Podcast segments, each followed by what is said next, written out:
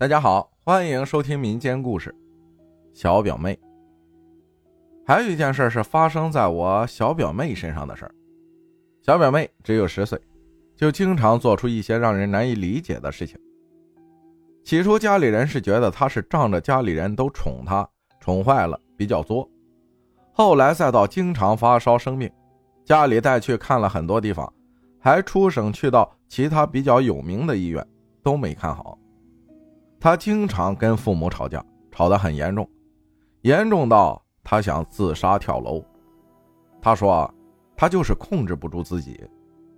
当时我在外地听说这个事儿的时候，是因为听了浩哥的故事，第一反应就往那方面想。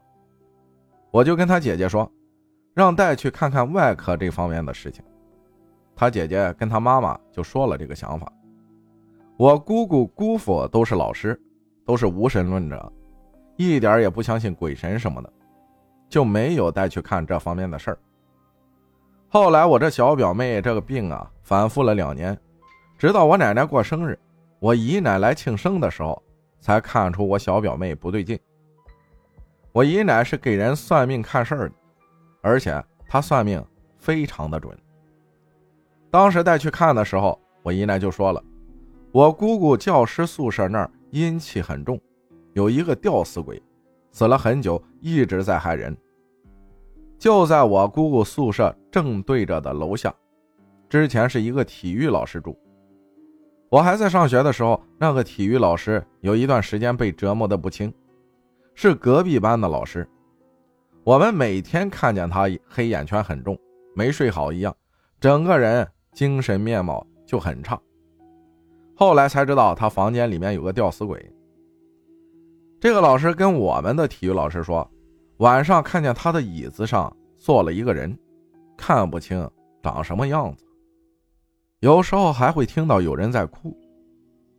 我们体育老师牵着他养的狗去那个宿舍，那个狗都不进去，就对着房间里面叫。后来那个体育老师受不了，被吓得不行，就自己在外面租房子了。那个房间就空出来了。之前我住校的时候，每天都会去姑姑那儿吃午饭。当时是大夏天，一进那栋宿舍楼就有股凉风吹过来，当时还觉得这房子里还挺凉快的。后来听说住在里面的好几个老师经常会被鬼压床，我的小表妹也因此被折磨的休学了一年。她说她看见有人从楼顶上跳楼，跟父母吵架的时候。控制不住自己，想要发脾气。有一次严重到在医院就要跳楼，然后几个医生护士都抱不住，甚至还咬伤护士的手。报警后，警察来了，把他制服了。刚开始我们都以为他可能是有点精神病，直到姨奶给他看的时候，姨奶说：“我小表妹的祖上有个祖先找到我姨奶，让我姨奶一定要给他看好。”还说我小表妹是姨奶前世的孙女。我姨奶跟她几个徒弟跟我小表妹做法念经的时候，又发现缠着我表妹的不止一个，还有一个很邪气的东西，是我表妹农村老家旁边的一个洞里有个正在修炼的豹子精。知道我家里有不少仙家，想让他们帮忙让他修炼成功，所以才故意缠上我表妹的。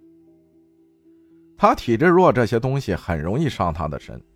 有一段时间，我经常梦见我表妹，因为我常年在外工作，很少回老家，很少见到我表妹，梦见表妹的频率比较高。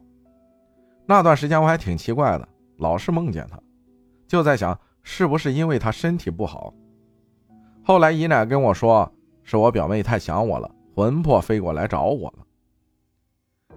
因为表妹的事情很严重。导致我姨奶住了半个多月的院，现在出院了，联合几个徒弟一起在给我表妹看事我表妹呢，也因此成了出马弟子，也能给别人算命了。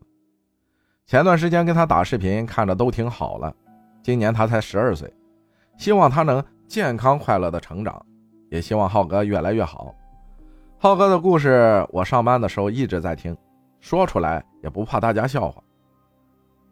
我个人作为一个零零后，对灵异事件很感兴趣。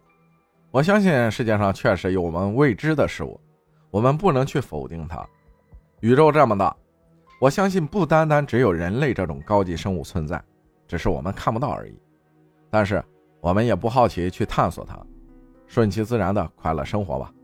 没有什么坎儿是过不去的。